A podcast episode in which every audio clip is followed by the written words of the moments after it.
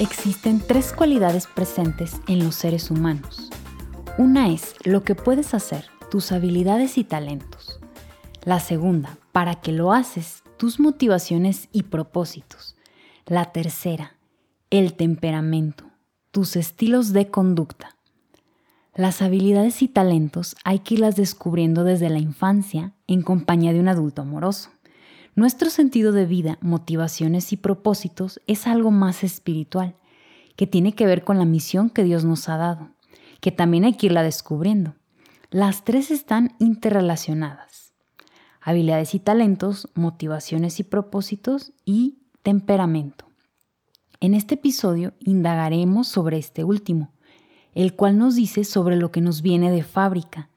En todos es distinto, hay que observarnos y observar a nuestros hijos para descubrirlo y así ser más pacientes y conscientes sobre sus ritmos y formas de ser. Les compartiré las clasificaciones de temperamento que hicieron el doctor Alex Thomas y su esposa Stella Chess con su equipo de psiquiatras. La sensibilidad. La cantidad de estímulos que necesita un niño para provocar una respuesta a los ruidos, las luces, algo que le incomoda sus sentidos, por ejemplo, unos no se percatan de la estruendosa fiesta de los vecinos y pueden dormir profundamente. Y para otros sería imposible dormir.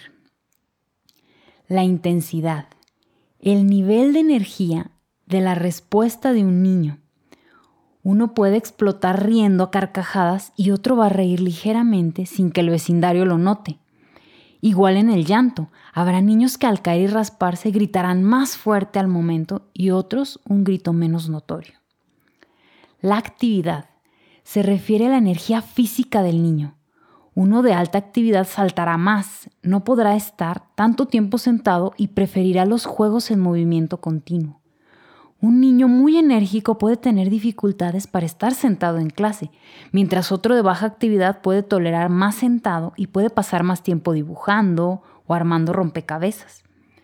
El más enérgico puede desarrollar con mayor facilidad actividades como correr y saltar.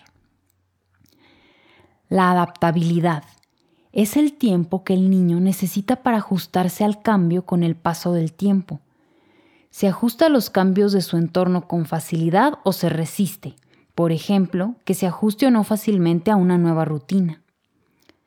Acercamiento o retraimiento es el modo en el que el niño responde a los estímulos, incluidas las personas y situaciones nuevas. Un niño audaz tiende a aproximarse con rapidez a las cosas, como si no pensara, mientras que un niño precavido prefiere observar durante un tiempo antes de probar nuevas experiencias. Periodo de persistencia y atención. La cantidad de tiempo invertida en una tarea y la capacidad de seguir con ella a pesar de las frustraciones. El que no pueda lograr llevar a cabo cierta tarea y persista hasta lograrlo u otro que no tenga persistencia y lo deje sin terminar. Otra es la regularidad. Los ritmos biológicos que incluyen el sueño, el hambre, las deposiciones. Unos niños son muy regulares, lo hacen a las mismas horas. Otros tienen horas más variables. Falta de atención. Se refiere a la facilidad con que el niño se retira de determinada actividad. Algunos niños estarán jugando o aprendiendo algo sin darse cuenta de que alguien pasa por su lado. Otros se distraerán con facilidad. Estado de ánimo. La disposición para hacer algo, cómo se muestran, la frecuencia de estar más positivos o negativos ante algo. El reto de hoy es analizar nuestro temperamento y el de nuestros hijos con los rasgos mencionados en este episodio.